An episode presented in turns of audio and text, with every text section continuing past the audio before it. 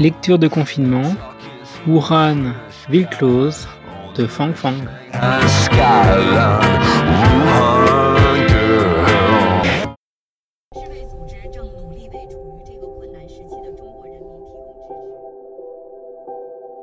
30 janvier 2020, sixième jour du premier mois lunaire. Il fait beau aujourd'hui, c'est une de ces merveilleuses journées d'hiver, celle qui donne envie d'apprécier cette saison. Mais l'épidémie mine l'humeur des gens. Personne pour admirer la splendeur de la nature. Ne s'offre à notre vue que la dure réalité quotidienne. Une fois levé, j'ai lu une information sur un paysan empêché de rentrer chez lui en pleine nuit. Un mur de terre avait été monté pour bloquer la route. Ignorant ses supplications, les gardiens ne le laissèrent pas passer. Où ce paysan est-il allé par cette nuit glaciale? C'est très inquiétant. L'application des règles de prévention est certes bonne, mais cela n'empêche pas de faire preuve d'un minimum de cœur. Pourquoi les fonctionnaires à tous les échelons se montrent-ils aussi dogmatiques, aussi inflexibles?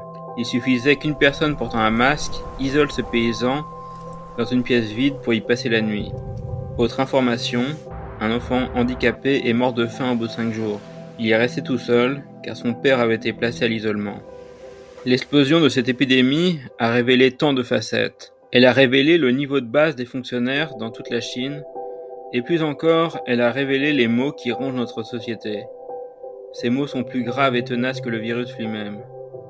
Il n'y a aucun médecin, il n'y a aucun remède en vue, aucun médecin pour les soigner, aucun malade qui ne souhaite de traitement. Cette pensée me plonge dans une immense tristesse. Je pense à ce paysan dans la nuit, à cet enfant mort de faim, aux innombrables petites gens dans la détresse qui appellent au secours, à tous ces habitants de Wuhan qui se retrouvent à la rue, loin de chez eux, sans toit ni lieu, y compris de nombreux enfants, chassés comme des chiens errants, et je ne sais le temps qu'il faudra pour penser leurs plaies. Ne parlons pas des dégâts à l'échelle nationale.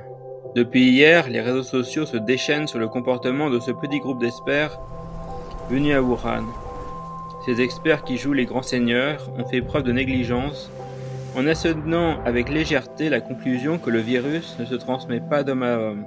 Et donc comme il a un crime monstrueux, s'il leur reste un minimum de conscience, quel sentiment de culpabilité peuvent-ils éprouver à la vue de tous ces gens en grande souffrance?